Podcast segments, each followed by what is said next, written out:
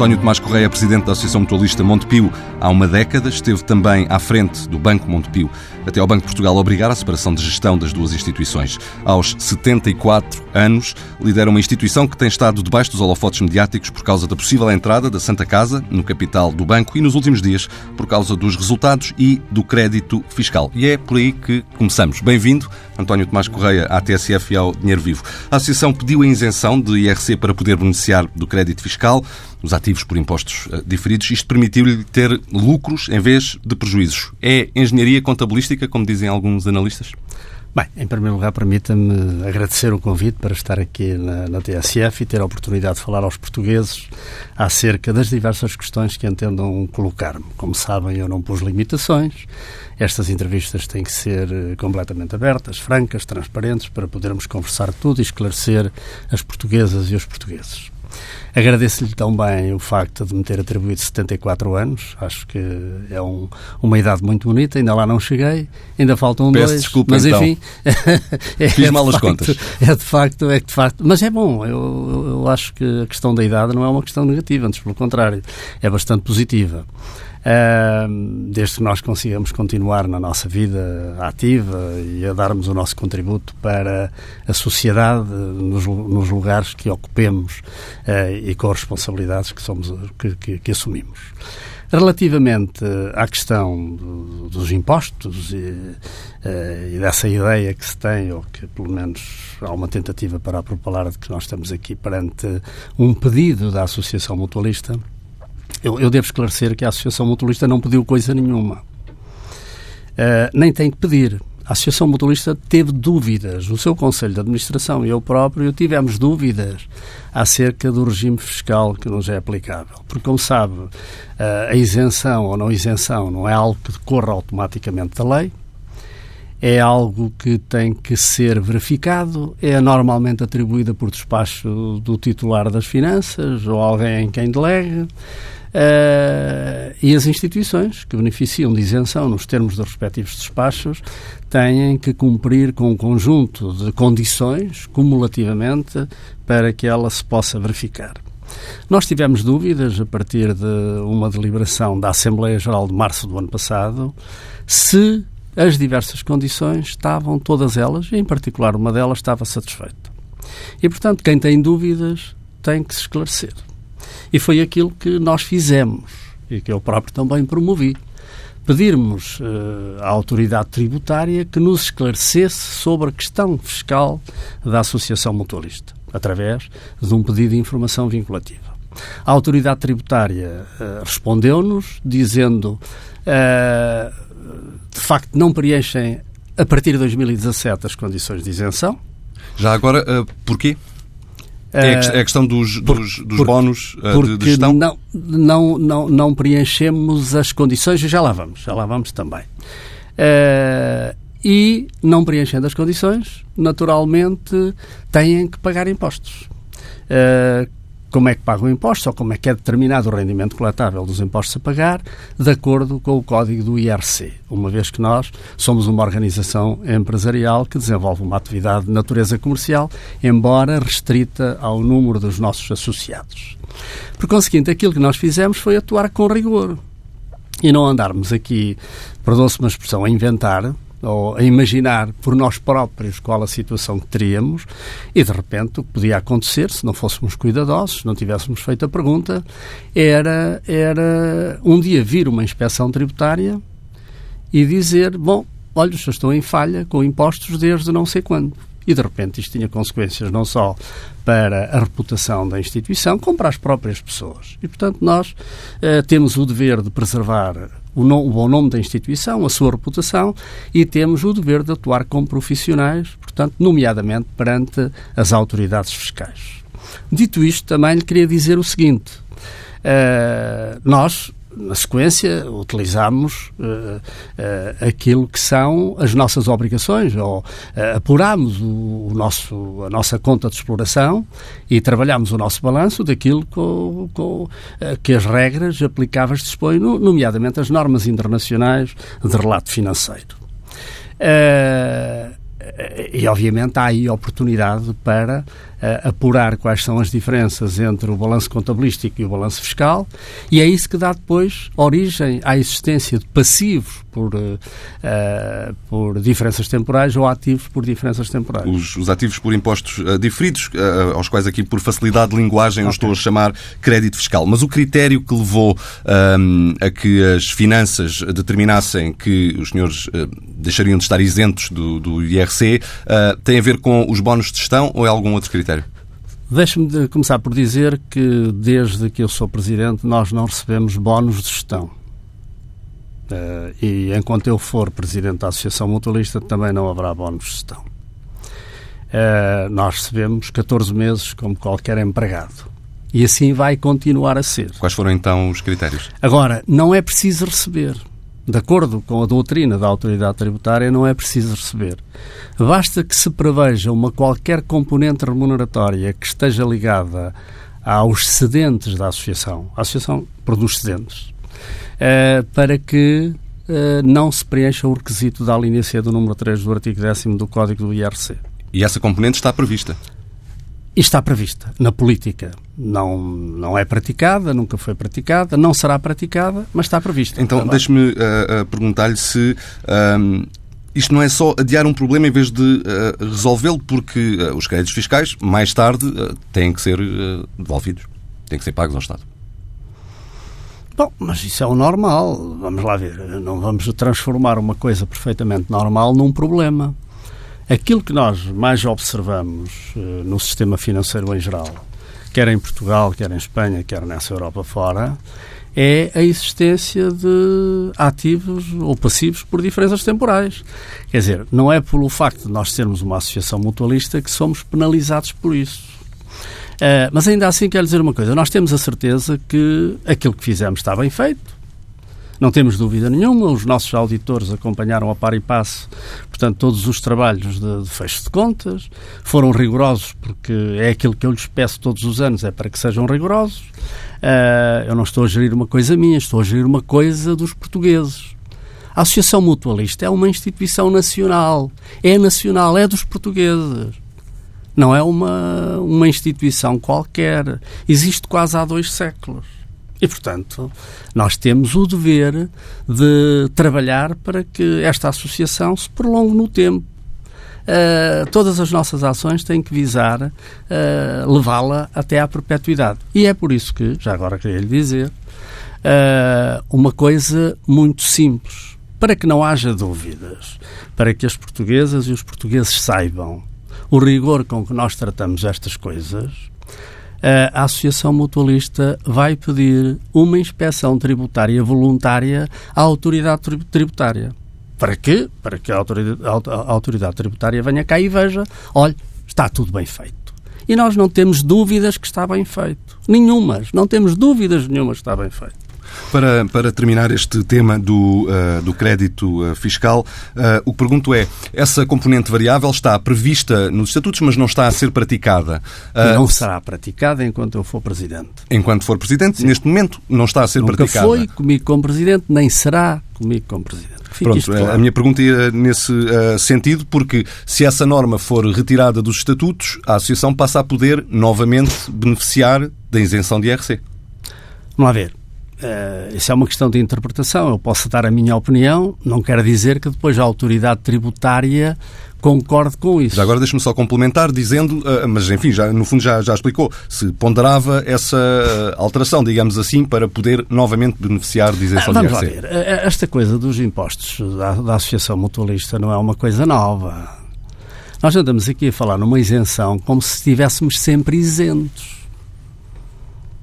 Nós, recuarmos aos anos 90, quando o professor Catroga era Ministro das Finanças, observamos um período em que, por despacho do Ministro das Finanças, foi retirado o imposto à Associação Mutualista e à Caixa Económica. Portanto, não estamos a falar aqui de uma coisa uh, muito segura. É que parece que nós, de repente, estamos aqui perante uma situação nova uh, porque houve alguém que se lembrou de consultar a autoridade tributária, enfim, como foi o caso, e outros imaginarão outras coisas. Não. Nós já fomos tributados. Depois, o Sr. Professor Sousa Franco, enquanto Ministro das Finanças, uh, decidiu repor a isenção da Associação Mutualista e da Caixa Económica. Mais tarde, a doutora Manela Ferreira Leite, enquanto Ministra das Finanças, em 2003, também proferiu um despacho sobre a mesma matéria, mas manteve os impostos. Uh, ao tempo do, do, do, professor Teixeira dos Santos, esse problema nunca se colocou, mas depois com o doutor Gaspar, nós uh, voltamos uh, a ser confrontados com a hipótese de ser tirado o imposto à Associação Mutualista. E na altura, aquilo que se conseguiu digamos, fazer entender ao Governo foi que não fazia sentido, sobretudo relativamente à Associação Mutualista. Também entendíamos que relativamente à Caixa Económica, nessa altura, haveria aqui uma, uma opção forçada, mas foi-nos retirado o, a isenção da Caixa Económica. Há, portanto, todo um, um histórico portanto, de alterações. Há aqui um histórico de... que não é novo. Esta coisa de se dizer, ah, agora perderam a isenção. Já perdemos a isenção várias vezes e, ao que parece agora, em termos definitivos relativamente à Caixa Económica, relativamente à Associação Mutualista, eu direi eh, que se amanhã, na Associação Mutualista, se entender rever a política, eh, se a legislação se mantiver, que também é uma outra questão, se uh, os órgãos sociais da Associação Mutualista entendem colocar a questão da autoridade tributária, uh, passando com o argumento de que passam a satisfazer os requisitos, enfim, Pode ser que sim ou pode ser que não. Eu não sei, não, não, não estou aqui no meu papel de jurista, nem quero estar a adiantar qual será a decisão da autoridade Portanto, tributária. aberto essa opção. Mas outro tema polémico tem sido também a possível entrada de Santa Casa da Misericórdia no capital do banco. Hum. E um, agora já se sabem alguns detalhes, mas queria que nos contasse em que formato e em que momento é que vai acontecer esta entrada destes novos acionistas um, e qual vai ser o investimento de que estamos a falar. Eu, eu, eu creio que há uma nebulosa muito grande sobre esta matéria. Nunca me ouviram falar sobre a entrada da Santa Casa, ou do A, ou do B, ou do C. Aquilo que tem acontecido, e que eu digo com muita determinação e com muita satisfação, uh, uh, e com muita emoção até, porque as questões emocionais são muito importantes, o modo como nós olhamos uh, os desafios, se não houver emoção não vamos a lado nenhum, é, é que o país, o país, o sistema financeiro, as instituições da economia social, as pequenas, médias empresas, as microempresas, os empresários em nome individual, as famílias, uh, precisam de um grupo financeiro da economia social. Um grupo financeiro que seja detido, uh, se possível, por todas as instituições da economia social um grupo financeiro com valores, nacional, português, português, uh, que se assuma como um instrumento ao serviço da nossa economia, ao serviço das nossas famílias, ao serviço das nossas empresas e dos nossos empresários e das nossas instituições da economia social. Uh, precisamos disso. E precisamos cada vez mais. A crise mostra-nos que o sistema financeiro, englobando aqui também o setor segurador, eh, passou, desde a entrada da Troika, por uma transformação enorme. E um dos aspectos mais visíveis dessa transformação é a mudança de mãos do capital das instituições. Nós hoje assistimos, infelizmente, uh, no setor segurador, ao facto de mais de 85% da cota de mercado, 90%, número redondos, uh, do negócio segurador é hoje detido por capitais estrangeiros.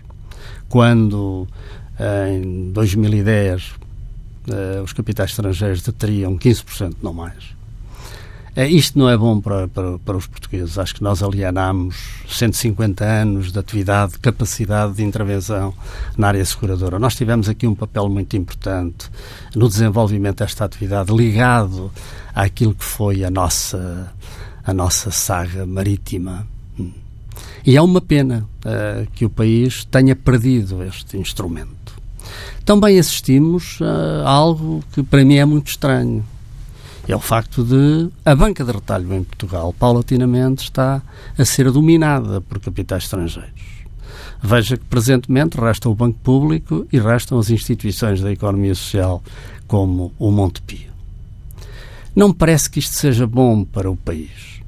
Não parece que isto seja bom para os agentes económicos.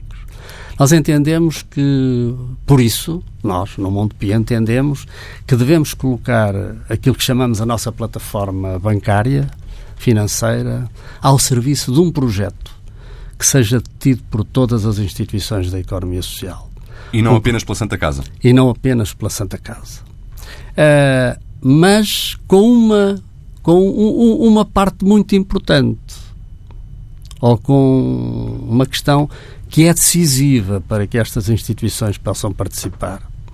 É ter uma visão relativamente a este projeto que alinhe com a nossa visão.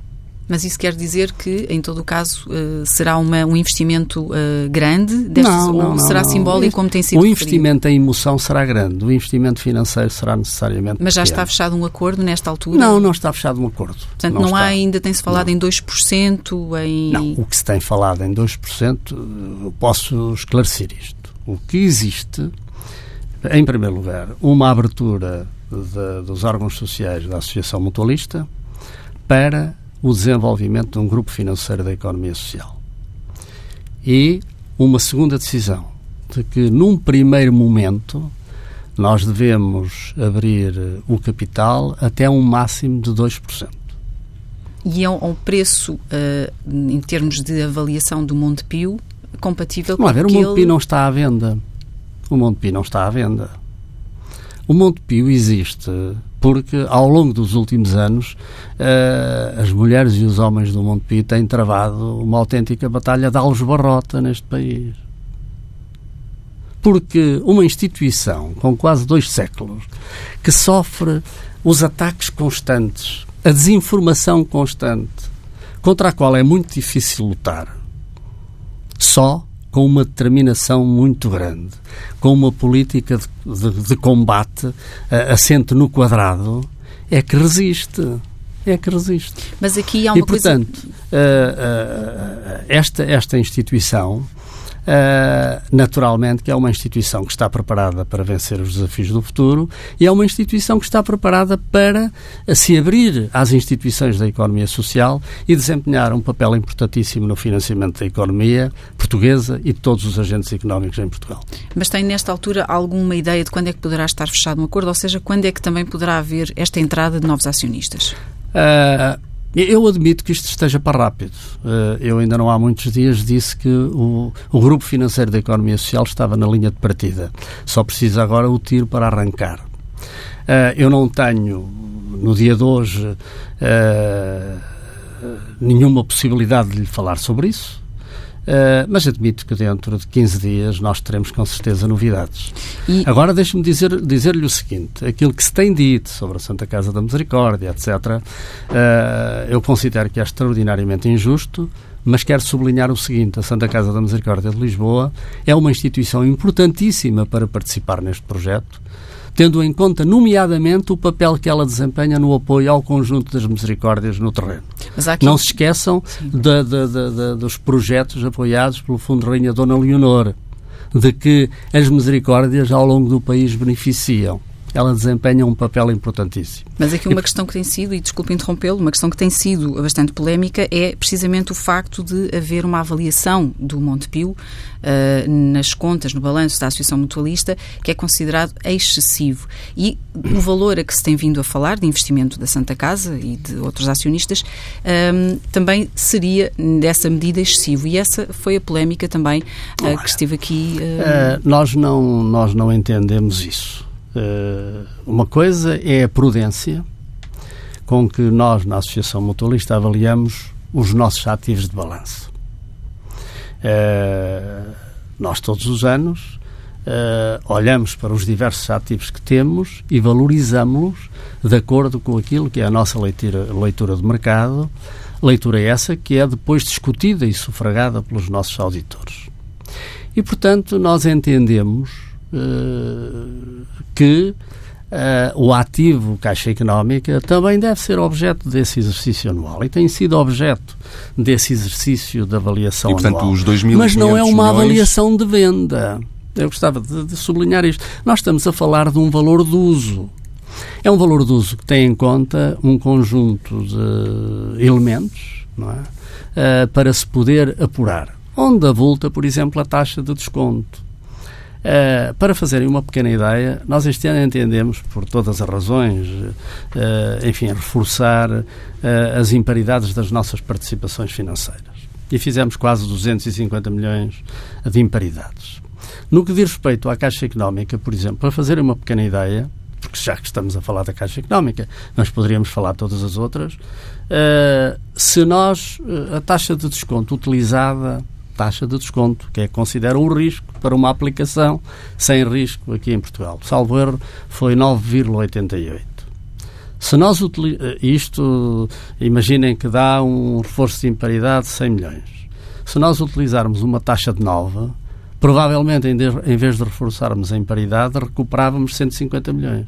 Portanto, estão a ver a subjetividade destas coisas todas. Mas, portanto, dizer, em, em, resumo, os 2.500 milhões eh, de euros uh, que são uh, a avaliação que a Associação faz do, da Caixa Económica uh, são um valor razoável? Não, nós não avaliamos a Caixa Económica em 2.500 milhões. Qual é então a avaliação? Num valor inferior, avaliamos à volta de, não chega a 2 mil milhões. Uh, agora, isso é em termos de valor do uso.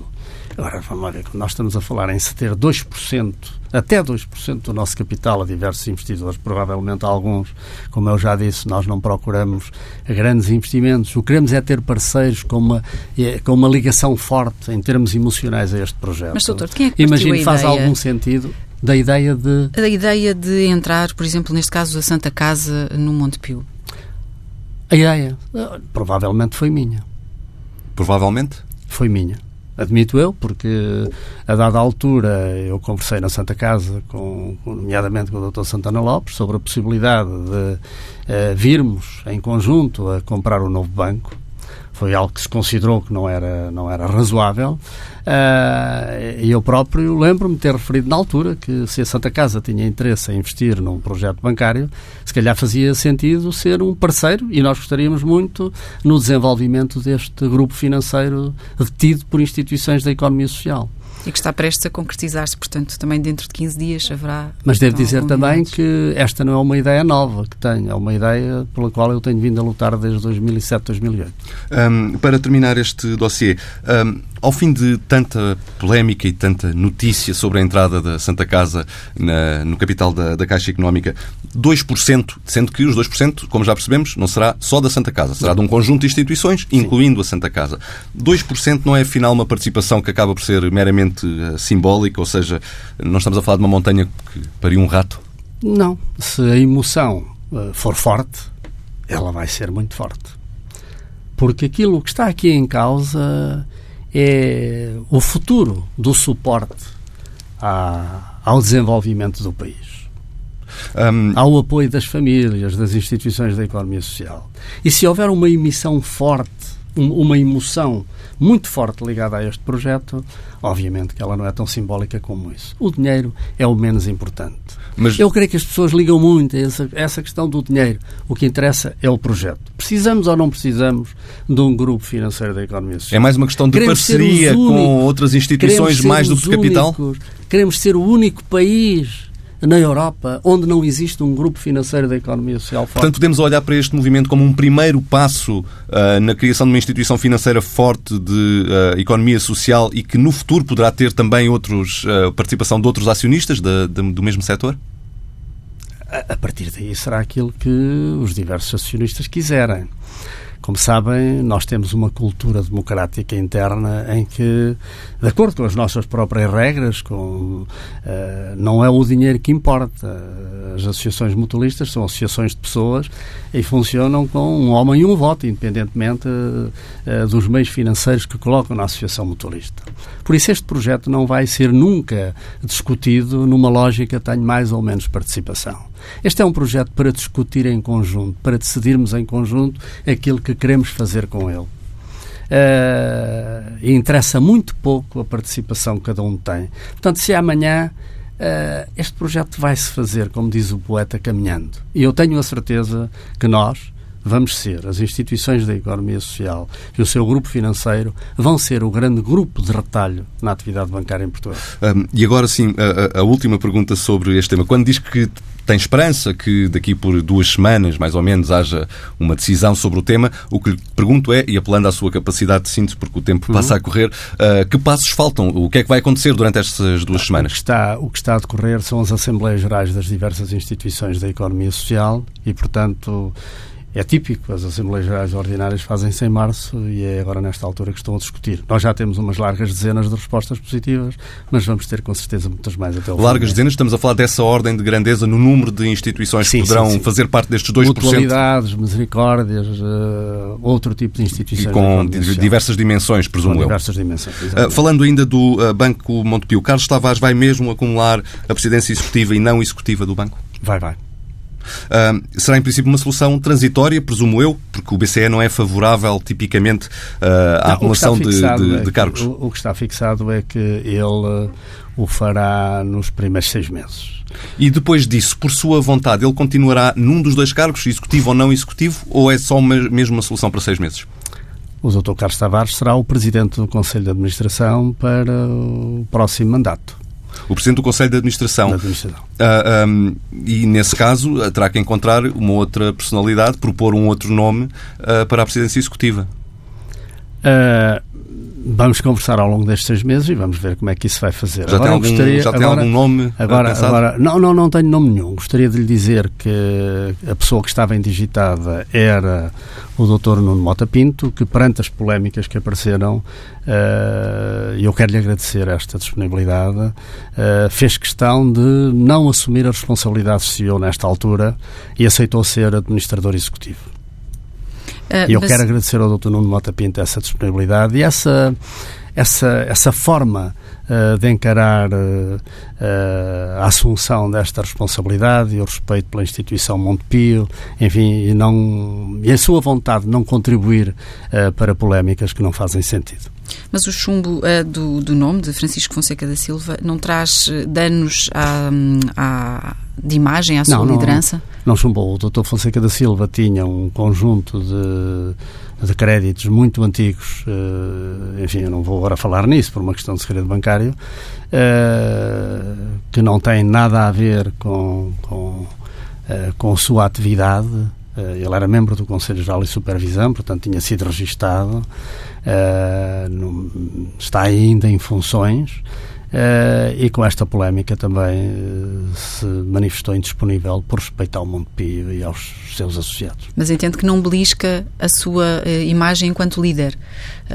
Não, não, não, não, não, não, não. Pelo contrário, eu sinto muito orgulhoso pelo facto do Dr. Fonseca da Silva ter tido a atitude de me dizer, olha, eu respeito muito a instituição, respeito muito a si e não estou disponível para assumir esta responsabilidade. E o que é que correu mal com a liderança de, de Félix Morgado na Caixa Económica? Uh, vamos lá ver. Eu não vou dizer que correu mal, portanto, eu não vou. Não vou uh, ele vai sair antes do final do mandato, alguma coisa não, não está bem. Não, ele, ele vai sair antes, antes do final do mandato porque nós, de facto, vamos entrar numa nova etapa do desenvolvimento da atividade bancária no Grupo Montepio. Nós temos, como tivemos aqui a discutir longamente, a questão da, do grupo financeiro da economia social. Uh, e, portanto, aquilo que se entende é que, de facto, esta é uma nova etapa e, portanto, isto implica a existência de uma nova equipa. Uh, e, por conseguinte, porquê? Porque concluímos, isto já, já, já, já, é, já é público, que, de facto, uh, a equipa atual não, não, não, não, não tem mostrado uh, um grande empenho por este setor da economia social. E, portanto, este é um passo que uh, o Montepio entendeu, entendeu dever dar, articulou com os reguladores, Uh, com o Banco de Portugal e, portanto, mas, mas o que é que significa exatamente não ter mostrado um grande empenho no setor da economia social? Uh, significa exatamente isso. Enfim, há um conjunto. Mas na prática. Uh, enfim, quando nós falamos com as instituições da economia social, percebemos que de facto a Caixa Económica, que era o grande banco das instituições da economia social, foi o grande suporte durante a crise das instituições da economia social e ajudou, através dessa sua atividade, que as instituições desempenhassem um papel uh, na, na, na, no reforço da coesão social uh, e as instituições da economia social foram muito importantes nessa altura, enfim, uh, manifestaram-se muitas vezes muito descontentes com o modo como a Caixa Económica ia desenvolvendo a sua atividade nesse campo. Mas estamos a falar de concessão de crédito? Hum, sabe que às vezes as instituições da economia social não carecem de muito crédito.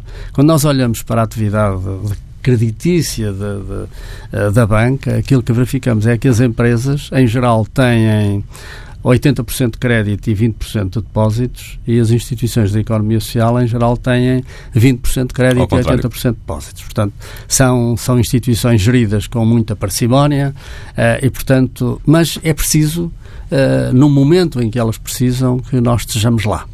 Uh, e às vezes isso não se compadece com determinado modelo ou com determinada forma de abordar e de perceber, porque é preciso perceber as instituições. Mas, mas, mas em resumo, para que fique claro, uh, entende que o, a Caixa Económica, e pergunto-lhe, só para, para, que, para que percebamos, percebemos bem uh, aquilo que vai no seu pensamento, a Caixa Económica foi gerida como se fosse mais um banco do mercado, sem ter em conta que era um banco vocacionado para a economia social, é isto? É essa a minha convicção. Uh, há aqui uma questão que também é posta constantemente e que tem a ver com o facto do Banco de Portugal obrigar uma separação clara entre o banco e a associação. Um, e há uma dúvida que permanece que é, então, mas o Montepio vai afinal uh, mudar de marca, não vai? Bom, essa foi uma das polémicas. Uh, como sabem, foi das poucas coisas a que eu respondi, se quiserem, na, na praça pública, porque isso nunca foi discutido com o dono do capital. Portanto, nem, nem o Banco de Portugal, eh, durante muito tempo, falou com a Associação Mutualista sobre essa questão, nem a Caixa Económica, tendo eventualmente recebido instruções do Banco de Portugal, falou com o dono do capital, a Associação Mutualista, sobre essa questão. E aquilo que nós observamos foi que, de facto, o Conselho de Administração Executivo uh, começou a falar a dada altura na mudança de marca. Uh, e eu tive a oportunidade de dizer: bom, essa é uma questão que a Associação Mutualista vai vai decidir, não é uma questão do Conselho de Administração Executivo, eh, e com certeza que não decidirá pela mudança de marca. Felizmente, a semana passada, eh, nós tivemos a oportunidade de ouvir no Parlamento o Dr. Luís Costa Freire acerca desta matéria. Bom, e hoje o que percebemos claramente é que o Banco de Portugal nunca exigiu mudança de marca, pelo contrário, aquilo que o Banco de Portugal exige é aquilo que a Associação Mutualista também exige. É que quem subscreve um produto mutualista saiba tenha a certeza que aquilo é um produto mutualista e não bancário. E hoje existe essa certeza? Ah, eu não tenho dúvidas. Uh, vamos lá ver. Uh, a certeza absoluta de todos, uh, naturalmente, que não existe. Agora, o que lhe posso dizer é que sondagens que nós fazemos periodicamente sobre essa matéria mostram que 95% dos nossos associados percebem claramente o que é a associação mutualista, o que é o banco, o que são as residências, o que é o. E quando subscrevem um produto de poupança da associação, estão plenamente conscientes que se trata de um produto Sim, da associação e não de um produto é, da Caixa Económica? É, é, muito difícil não perceberem, porque subscrevem Bom, uh, pela isso é sua é mão na, um documento... Isso é feito aos balcões não, do, da Caixa recebe, Económica. Não, mas atenção, as pessoas para subscreverem têm que ser associados, têm que pagar uma cota. Em muitas circunstâncias têm que ir a uma junta médica. Bom, e isso não é provavelmente o típico de um produto bancário. Mas a associação está ou não a pressionar o banco para vender produtos de poupança? Ah, isso é mais uma uma história mal contada. Exatamente. Não, eu, eu, vi no jornal que uh, nós iríamos vender ou disponibilizar ou distribuir, se quiser, ao longo do ano 2018, 930 milhões de, de, de produtos mutualistas. Bom, aparentemente estamos a falar de uma, de uma quantia muito significativa. Bem, mas há pouco nós divulgamos as nossas contas e o que elas, que elas demonstram é que nós, durante o ano 2017, distribuímos 711 milhões. E é bom que tenhamos em conta, portanto, assumimos isto com clareza, que nós nos meses de março, abril e maio tivemos por ali muitas dificuldades em que praticamente não tivemos crescimento. Agora imagine que nós não tínhamos tido os meses de março, abril e maio provavelmente os 711 milhões eram mais do que os 930. Portanto, nós estamos a falar de um quadro de normalidade, de aplicações que se vencem na Associação Mutualista e que se renovam e de novas subscrições. Não é nada da normal e não há pressão nenhuma. As contas do ano passado mostram também que chegou ao final de 2017 com 625 mil associados, números Sim. redondos, quando a meta era 660 mil. As polémicas que têm existido em torno da marca Montepio, Associação e Caixa Económica, ajudaram esta, Olha, esta falha em relação à meta? Uh, eu, eu, direi que não houve o cumprimento objetivo em termos de associados. Houve, no entanto, cumprimento em termos de montantes subscritos e colocados à guarda da Associação Mutualista enquanto poupança de, das portuguesas e dos portugueses nossos associados. Uh, agora, nós gostaríamos de ter mais associados. Uh, nesse, nesse, nesse campo falhamos. Ainda assim, não me parece que tenha, se tenha decorrido dessa campanha. Há muitas circunstâncias que ocorrem. Uh, enfim, nós antigamente tínhamos uh, ligado ao crescimento dos associados estava o crédito à habitação, a redução de crédito à habitação, enfim, mas essa não é uma questão importante. O seu mandato termina no final do ano. Vai candidatar-se de novo? Sei lá. Ainda não lá. pensou nisso? Não, não. Eu, eu, eu, nesta altura tenho muitas coisas com que me preocupar. Quero lançar, de facto, uh, a curto prazo, o Grupo Financeiro da Economia Social, fechar as assembleias das diversas instituições, reunir os participantes iniciais e arrancarmos com este projeto, que vai ser um projeto muito importante e de futuro para Portugal, para a nossa economia, para as portuguesas. E, e já, e já pensou uh, um dia depois de sair da associação o que é que vai fazer? Ah, eu vou fazer muita coisa. O quê? Até lá, vou vou dedicar-me. Eu, eu, vivo a vida com paixão, como já certamente já perceberam. Uh, e faço muita coisa com paixão. Uh, e portanto eu vou continuar a viver apaixonado pelas diversas coisas que vou fazer na vida. António Tomás Correia, obrigado. Eu é que agradeço. Muito obrigado. Obrigado.